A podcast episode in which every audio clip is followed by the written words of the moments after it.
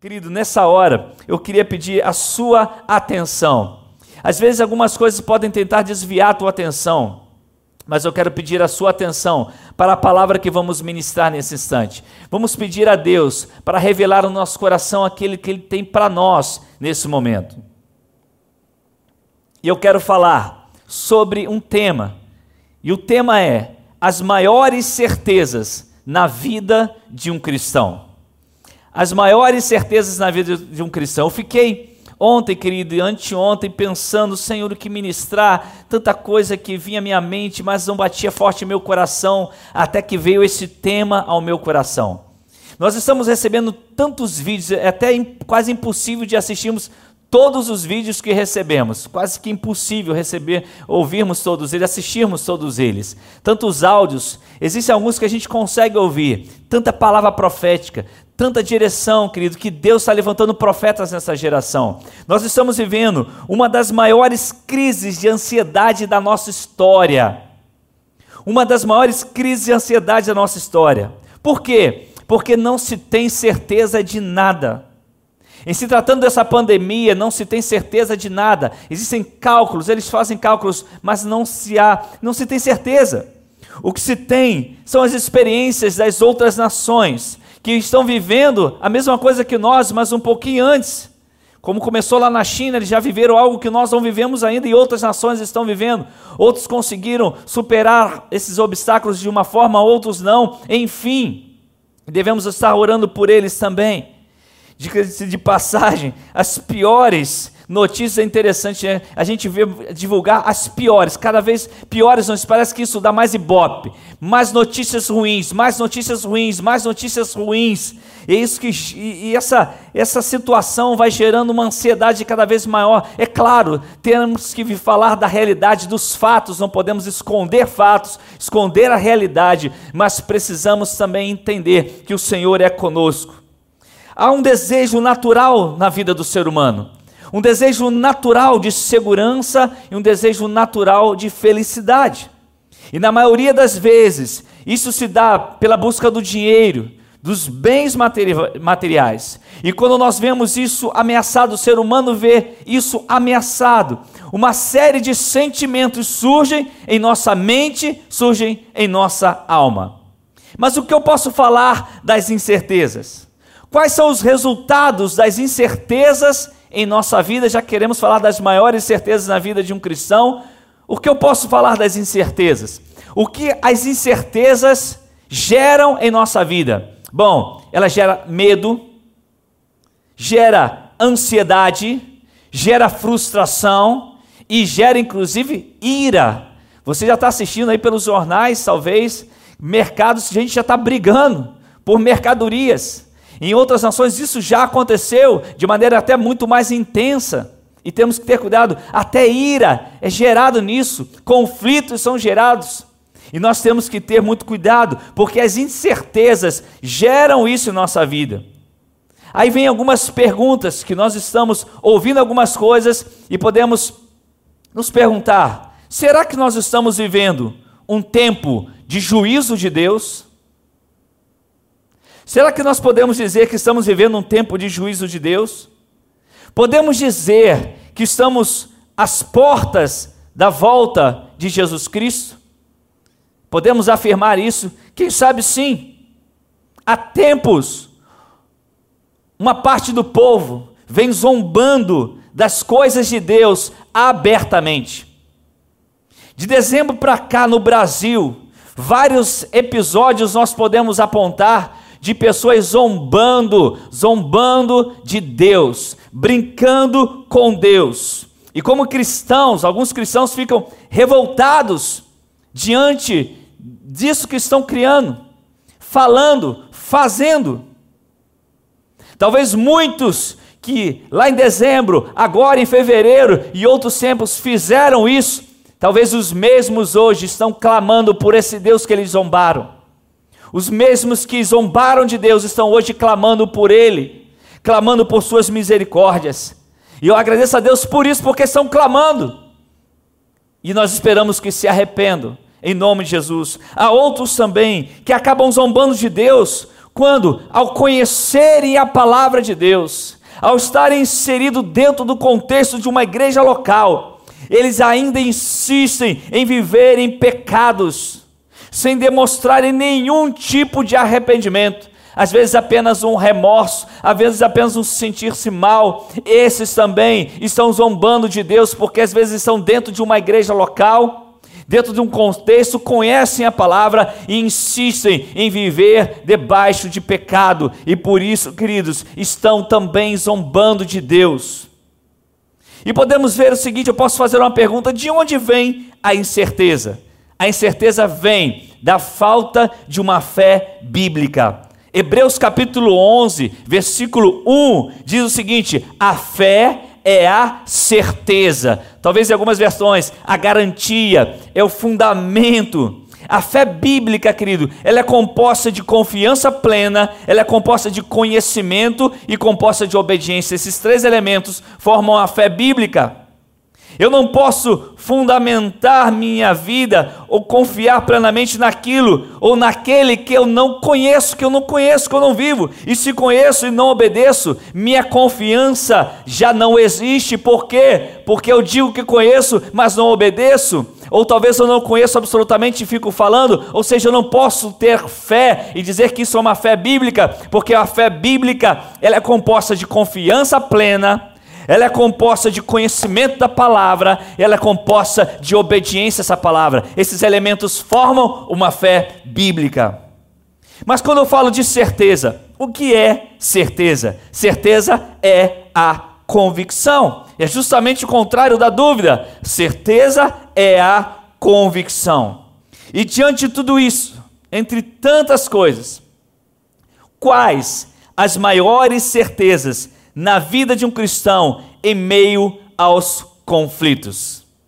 Quais as maiores certezas na vida do cristão em meio aos conflitos que já passamos e talvez seja esse um dos maiores da história que nós estamos passando. Não eu quero dizer a você que o mundo já passou por diversas pandemias. Há 100 anos atrás, uma, uma pandemia chamada gripe espanhola, que não nasceu na Espanha. Busque lá, eu fui estudar sobre isso.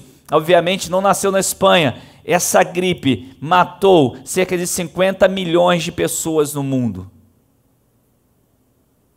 Não é a primeira vez que a humanidade passa por isso. Até a igreja, se você estudar a história da igreja primitiva, lá no início da história da igreja, poucos anos depois que a igreja surgiu, uma pandemia também surgiu e Roma foi assolada por essa pandemia. Se você conhecer os escritos daquela época e ler como eu fiz e fui buscar informações a respeito disso, você verá como a igreja de Jesus se comportou naquele tempo, onde muitos servos de Deus morreram como? Atendendo as pessoas, quando não existia toda essa tecnologia que temos hoje, não existia todos esses antibióticos que temos hoje, tudo isso que Deus deu ao homem.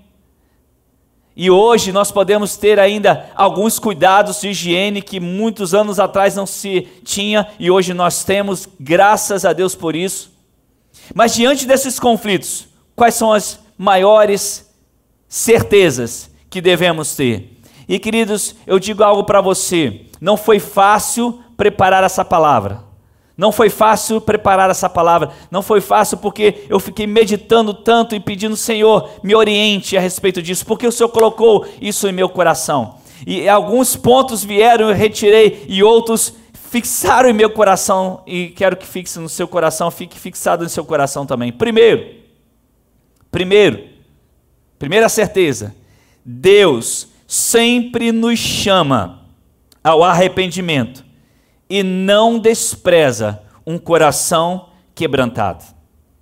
Vou repetir: Deus sempre nos chama ao arrependimento e não despreza um coração quebrantado. Hoje eu vou fazer o seguinte com você. Eu quero que você preste atenção na palavra, eu quero que a Bíblia fale ao teu coração e ao meu coração. Eu posso fazer um grande discurso aqui bonito, mas eu quero hoje que a palavra de Deus fale direto, o próprio texto da palavra fale ao teu coração. Olha o que diz Provérbios capítulo 14, versículo 9. Os insensatos, Provérbios 14, 9. Os insensatos zombam da ideia de reparar o pecado cometido, mas a boa vontade está entre os justos. Aqui vemos a convicção da necessidade de arrependimento e restituição. Todas as vezes que enfrentamos o conflito, Deus está nos chamando a atenção para um arrependimento arrependimento, metanoia, voltar atrás. Nós precisamos de um arrependimento genuíno como igreja. Como igreja, será que podemos, como citei anteriormente, uma pergunta: que estamos vivendo o juízo de Deus? E se estamos vivendo o juízo de Deus, como muitos creem, e eu não sou aqui para defender isso ou aquilo, não. Eu estou colocando essa pergunta para você pensar. O que é necessário para que esse juízo seja interrompido, para que aconteça algo? É preciso que Deus veja em nosso coração arrependimento. De quem? Nós, primeiro, da igreja de Jesus. Precisamos nos arrepender. Atos capítulo 3, versículo 19 diz assim: Arrependam-se, pois, e voltem-se para Deus para que os seus pecados sejam cancelados, para que venham tempos de descanso da parte do Senhor e ele mande o Cristo, o qual lhes foi designado, Jesus. Pedro, ele está depois daquela cura. Daquele homem que ficava à porta do templo, ele foi levado e, e as pessoas ficaram ali. Olha o que aconteceu. E Pedro começa a pregar. E Pedro, no meio daqueles judeus, começa a dizer: Arrependam-se, voltem-se para Deus para que seus pecados sejam cancelados. Olha como vocês estão hoje, em que estado vocês estão hoje, qual é a cura para vocês? A cura é o arrependimento, é a confissão dos seus pecados, é dizer que Deus é o Senhor de vocês, que vocês dependem do Senhor e precisam do perdão dele. Pedro estava cheio do Espírito Santo, e se você for ver na história, Pedro sempre pregava o arrependimento como a solução na vida do povo. O próprio Pedro, na sua carta, em segunda carta, no capítulo 3, versículo 9, ele diz: O Senhor, o Senhor não demora em cumprir a sua promessa, como julgam alguns. Ao contrário, Ele é paciente com vocês, não querendo que ninguém pereça. Mas olha só o que ele diz: Mas que todos cheguem ao arrependimento. Aleluia! Ele quer que todos cheguem ao arrependimento. Olha só o que diz Isaías capítulo 30, versículo 15: Diz o soberano, o Senhor, o Santo de Israel: no arrependimento e no descanso está a salvação de vocês. Na quietude e na confiança está o seu vigor. Mas aí o profeta vai dizer para aquele povo: Mas vocês não quiseram. Nós estamos colocando culpa em A, culpa em B, culpa em C. E se a culpa for nossa? Por que não nos arrependemos? Tantos pecados não confessados, tanta coisa que precisa ser mudada. E Deus está falando: arrependam-se. É isso que Ele nos chama. Olha só o que diz Gálatas capítulo 6, versículos 7 e 8. Não se deixem enganar, aleluia. Não se deixe enganar, Gálatas 6, 7, 8. De Deus não se zomba, pois o que o homem semear, isso também colherá. Quem semeia para a sua carne, da carne colherá destruição, mas quem semeia para o espírito, do espírito colherá a vida eterna. Nós precisamos reconhecer, através desse texto, a gravidade do pecado e de suas consequências. Temos que reconhecer isso. Segundo aos Coríntios, capítulo 7, versículo 10. Olha o que diz a palavra. Eu quero que a palavra fale ao teu coração. A palavra de Deus é viva. Ao meu coração teu, ele que, ela que transforma. Não é um discurso, meu discurso, não é um discurso de ninguém. Quando tomamos a palavra e vivemos a palavra, é ela que fala conosco. Segundo aos Coríntios 7, 10. A tristeza, segundo Deus, não produz remorso, mas sim, olha só, um arrependimento que leva à salvação, e a tristeza, segundo o mundo, produz morte. A tristeza provocada pelo arrependimento, segundo Deus, por meio de Deus, traz uma proposta de mudança à nossa vida.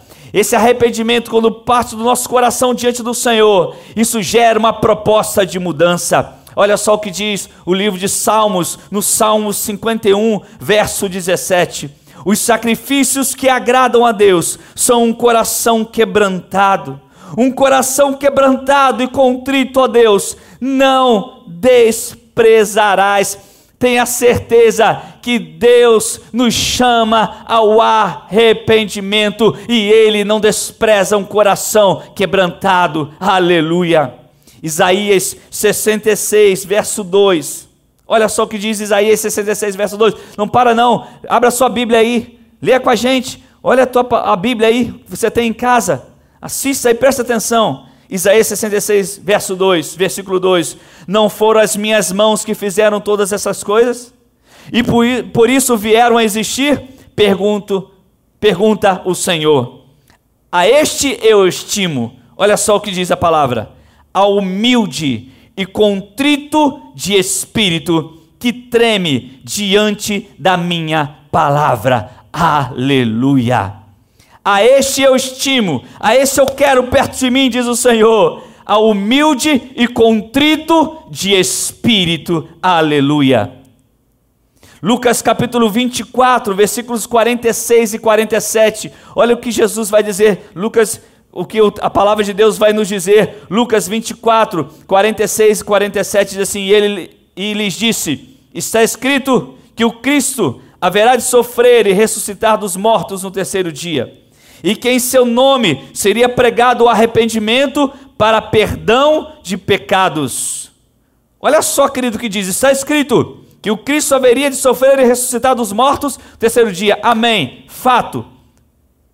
E aí? E que em seu nome seria pregado o quê? O arrependimento para perdão de pecados a todas as nações, começando por Jerusalém. O arrependimento é para todas as nações. O arrependimento, querido, ele pode ser mais profundo à medida que mergulhamos na iluminação da palavra de Deus. À medida que você mergulha na palavra, esse arrependimento vai se tornando ainda mais profundo na sua vida. Alguém poderia perguntar: "Mas nós precisamos nos arrepender de quê? De que eu preciso me arrepender?" É simples. Basta olharmos para a palavra de Deus e certamente nós vamos encontrar a resposta para essa pergunta. Se você pegar a sua Bíblia aí em casa agora, e você começar a ler essa Bíblia, certamente você encontrará a resposta para essa pergunta. Precisamos arrepender de que leia a Bíblia e veja e veja isso. Você quer ter uma certeza na sua vida? Você é um servo de Deus? Tenha certeza. O em primeiro lugar, em primeiro lugar, olha só, Deus sempre nos chama ao arrependimento e não despreza um coração quebrantado. Aleluia. É tempo de arrependimento. Aleluia. Sim, nós estamos repreendendo as enfermidades. Sim, nós estamos levantando a voz contra o inimigo. Sim, nós vamos repreender todo o mal. Sim, em nome de Jesus. Mas nós precisamos quebrantar o nosso coração e perguntar a Deus: Deus, o que nós fizemos? Nós sabemos. Nós estamos aqui, eu estou aqui agora, querido, e tantos outros pastores e tantos outros profetas e líderes agora, dentro de um local, como nós estamos aqui agora. Outros não podem fazer isso, não tem recursos para isso, mas a maioria que tem o recurso para isso está diante de um prédio construído lindo, e não quero aqui julgar quem o fez lindo, nada disso, não é. Eu não sou juiz de ninguém. Mas nós olhamos para tudo isso e nos perguntamos: isso tudo vai ficar aí? Vai. O que Deus requer de nós? Arrependimento, coração quebrantado. Talvez a nossa cura esteja nisso. Talvez Deus esteja nos despertando a isso. Pare e pense. Vamos repreender o mal? Vamos. Vamos repreender as doenças? Vamos. Vamos repreender o inimigo? Vamos. Mas quem sabe, hoje Deus está falando: arrependa-se. Arrependa-se. Arrependa-se, igreja. Arrependa-se, povo.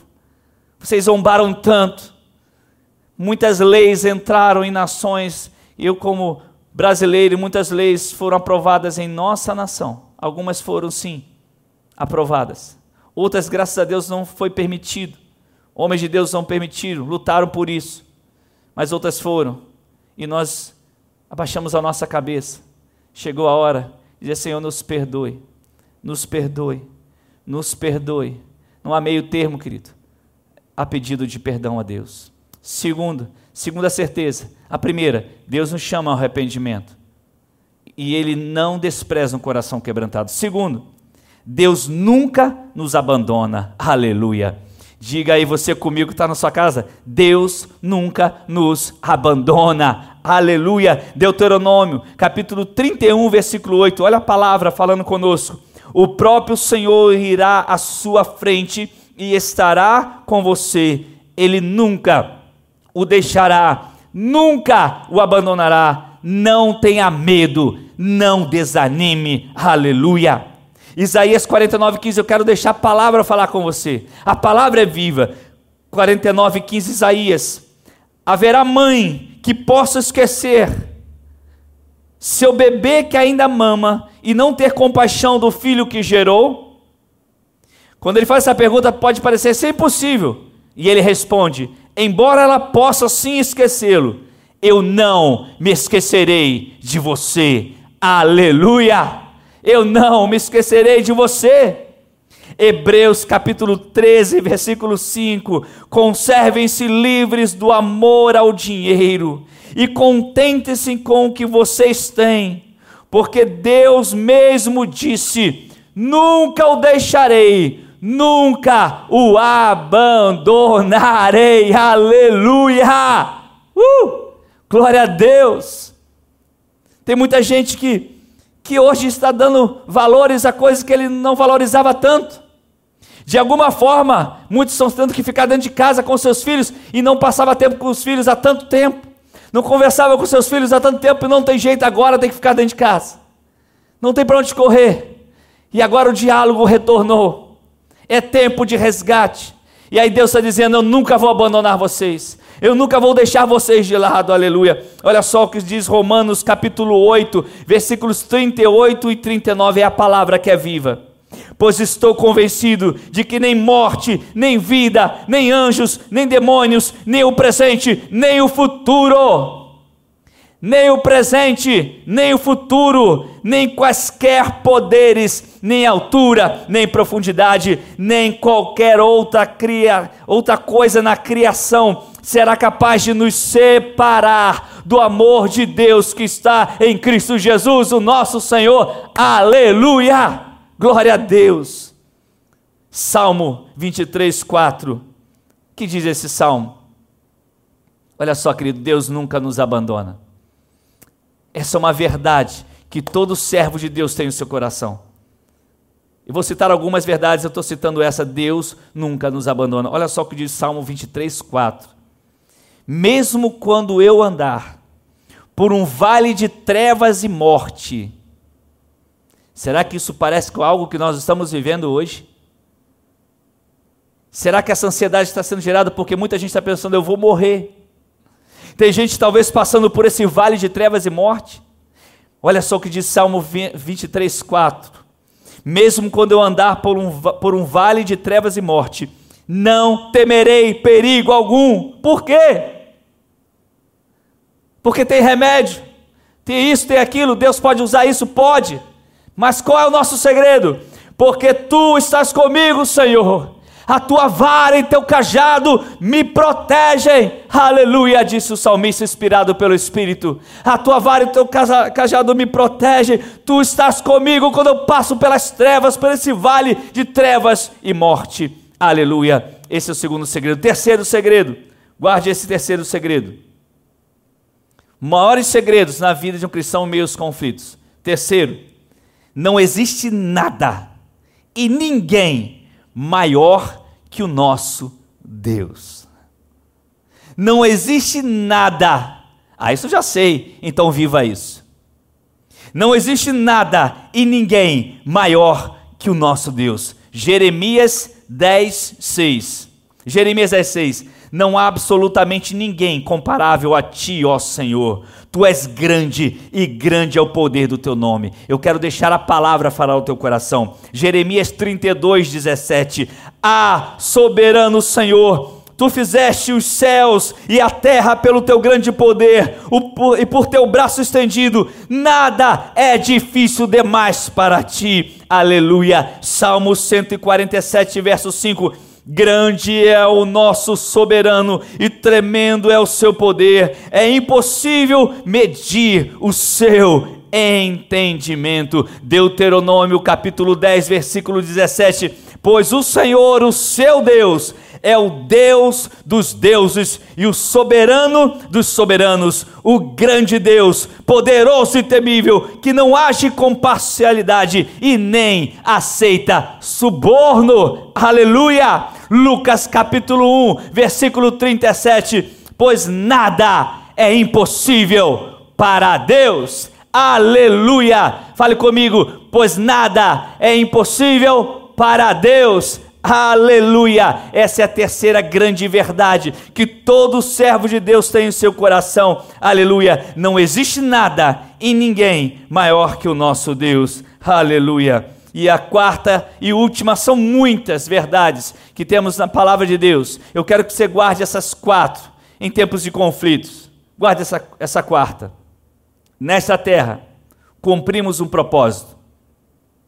Mas essa terra não é a nossa casa eterna. Essa é uma verdade para todo servo de Deus.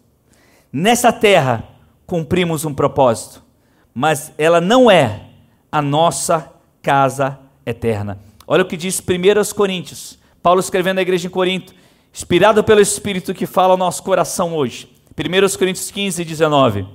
Se esperamos em Cristo só nesta vida, somos os mais miseráveis de todos os homens. Somos os mais carentes de compaixão entre todos os homens. 1 Coríntios 15, 19. Se esperamos em Cristo só nessa vida, somos os mais miseráveis de todos os homens. Eu estou falando do quarto maior segredo. Entre tantos, eu estou falando de quatro, esse é o quarto. Nesta terra, cumprimos um propósito, mas essa terra não é a nossa casa eterna. E aí eu citei 1 Coríntios 15, 19. E eu quero citar para você João capítulo 14, versículos de 1 a 3. Olha o que Jesus fala diante de crises que os servos de Deus ali estavam passando, de uma perturbação na alma deles, no espírito deles. Olha só o que, o que Jesus fala: Não se perturbe o coração de vocês, creiam em Deus creiam também em mim. Na casa de meu pai há muitos aposentos. Se não fosse assim, eu teria dito a vocês: Vou preparar lugar para vocês, e, quando eu for e preparar lugar, voltarei e os levarei para mim, para que vocês estejam onde eu estiver. Aleluia! Aleluia! Ele está dizendo: porque vocês estão tão perturbados no coração, na alma de vocês, tão aflitos. Essa aflição nós passamos, eu passo, você passa sim, querido. É fato, Jesus está dizendo: calma, não se perturbe, vocês estão olhando só para essa terra. Lá, 1 Coríntios está dizendo: se nós estamos esperando só para esta terra, somos os mais miseráveis. Jesus está dizendo: eu já preparei algo para vocês. Ele já foi, querido, e ele voltará para nos buscar. Aleluia. Eu não sei como nós vamos nos encontrar com Jesus. Eu não sei quando ou como, Ele o sabe, mas uma certeza eu sei, você sabe que é servo de Deus, nós nos encontraremos com Ele, aleluia. A nossa casa não é terrena, aqui é passageiro, nós vamos passar aqui e vamos cumprir o nosso propósito e vamos estabelecer aqui o reino de Deus, vamos pregar o evangelho do reino, mas a nossa casa não é aqui, não é aqui. 2 Timóteo 4,18, eu estou encerrando. 2 Timóteo 4,18: O Senhor me livrará de toda obra maligna e me levará salvo para o seu reino celestial. Olha, Paulo escrevendo ao seu discípulo Timóteo. Se você está aguentando aí, está segurando a onda aí para poder ouvir essa palavra, que tem gente que começa a ouvir palavra, ele já está esperando louvor, né? Por isso tem muita igreja, a igreja precisa se arrepender, porque ela quer louvor ela quer a oração, mas quando vai ouvir a palavra, alguma coisa desvia sua atenção, ela já pensa em outra coisa. E quando nós estamos falando de algo sério, você preste atenção naquilo que Deus tem para a sua vida, para mudar a sua história, porque nós vivemos um dos maiores conflitos da história. E Deus tem uma palavra para você e para mim também. Eu não sou melhor do que você, também não sou pior do que você. Mas olha só o que diz 2 Timóteo 4,18, Paulo escrevendo ao seu filho na fé, Timóteo. Ele diz assim, lá no finalzinho já: O Senhor me livrará, Timóteo. Está escrevendo lá: O Senhor me livrará de toda obra maligna e me levará salvo para o seu reino celestial. E ele completa: A Ele seja glória para todo sempre. Amém. Aleluia. A Bíblia nos apresenta uma série de certezas. Porque a palavra de Deus ela é perfeita e cumpre tudo o que foi dito. Mas eu quero que você guarde neste momento, nessa hora desse grande conflito que estamos enfrentando, essas quatro certezas no seu coração e medite sobre isso. Deus sempre nos chama ao arrependimento e não despreza um coração quebrantado. Deus nunca nos abandona. Nunca. Outro, outra verdade, não existe nada e ninguém maior que o nosso Deus não existe nada e ninguém maior que o nosso Deus. E por último, nessa terra cumprimos um propósito, mas essa terra não é a nossa casa eterna. É tempo de voltarmos para Deus. É tempo de arrependimento e de confissão. É tempo de reconhecermos Jesus como nosso único e eterno Salvador. Preste atenção. Talvez você precise ter um encontro pessoal com Jesus. Talvez você que esteja me ouvindo agora, nesse instante. Deus está falando: arrependa-se, volte-se para mim. Eu quero o teu coração. Confesse que você depende de mim.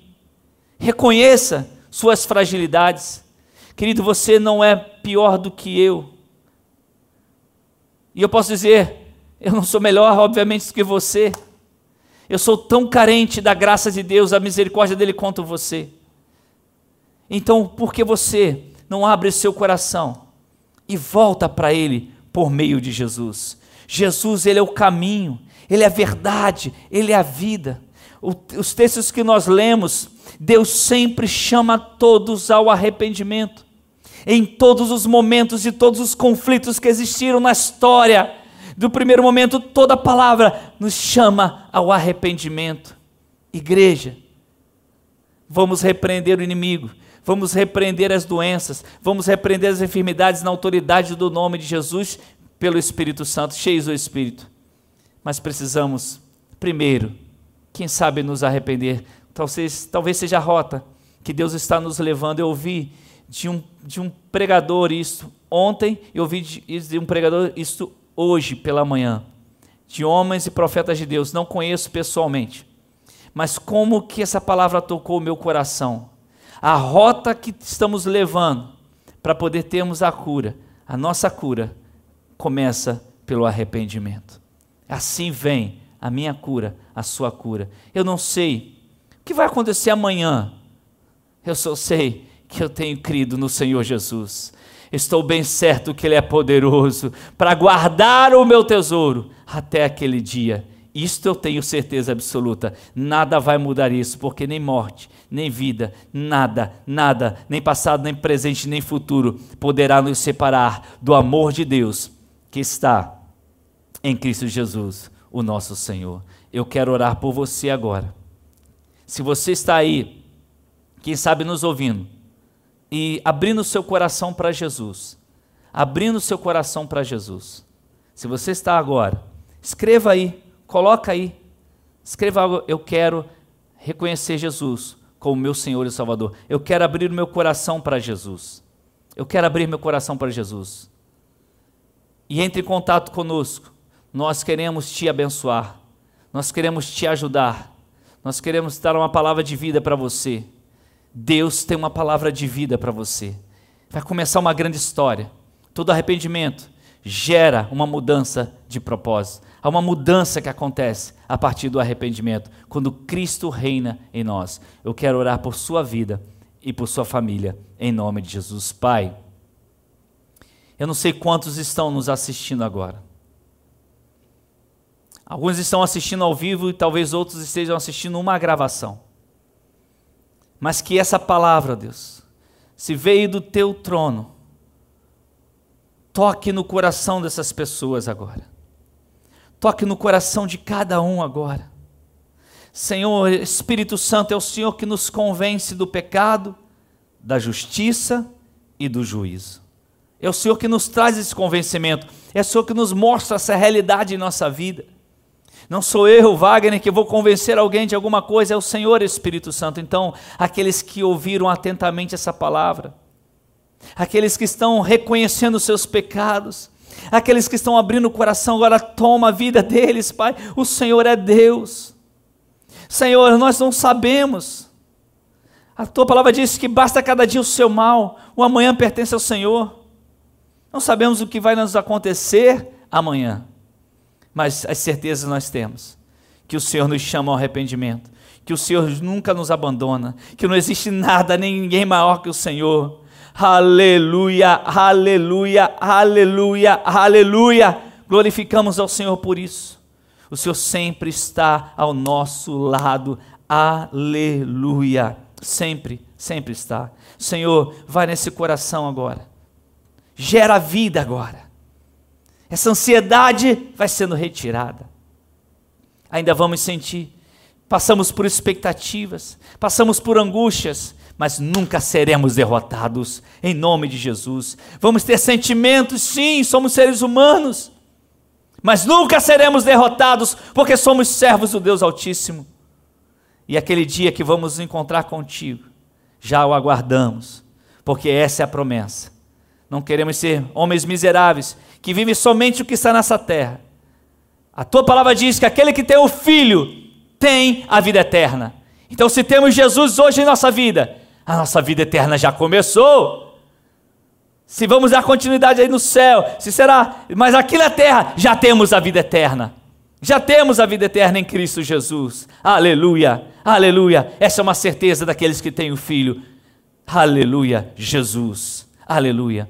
Senhor, toma essas vidas, toma esses corações, toma essas famílias, livra-os do mal, Livra-nos do mal, livra-nos do mal, Senhor. Livra as ações do mal. Nos arrependemos, Senhor. Nos perdoe, Senhor. Como igreja, Senhor, nos perdoe. Nos perdoe quando construímos coisas, às vezes para mostrar a alguém que temos muito potencial. O Senhor é o juiz do nosso coração. O Senhor conhece o coração de cada um de nós. Se, se em algum momento fizemos isso, nos perdoe. O Senhor conhece o coração de cada um quando quis fazer o melhor e agradecer o teu nome e exaltar o teu nome, mas se deixamos de atender o necessitado para construir algo e gastar dinheiro com tantas coisas, deixamos de atender o órfão, a viúva, para investir dinheiro em tantas coisas na igreja. Nos perdoe, Senhor. Nos perdoe e nos ajude, Senhor, a consertar aquilo que nós erramos. Nos perdoe, Senhor, pelos pecados cometidos que não tivemos, oh Deus, a coragem de confessar diante de Ti. Nos perdoe como igreja, Senhor. Nos perdoe, Senhor, quando não tivemos a coragem de ensinar e meditar e falar a verdade da Tua palavra, segundo o Teu coração, a Tua palavra é a verdade. Nos perdoe, Senhor. Nos perdoe e nos ajude nos ajude. Nós precisamos do teu socorro, do teu socorro. O nosso socorro vem do Senhor, que fez os céus e a terra. Em nome de Jesus, nós oramos a ti. Bendito seja o nome do Senhor. Aleluia.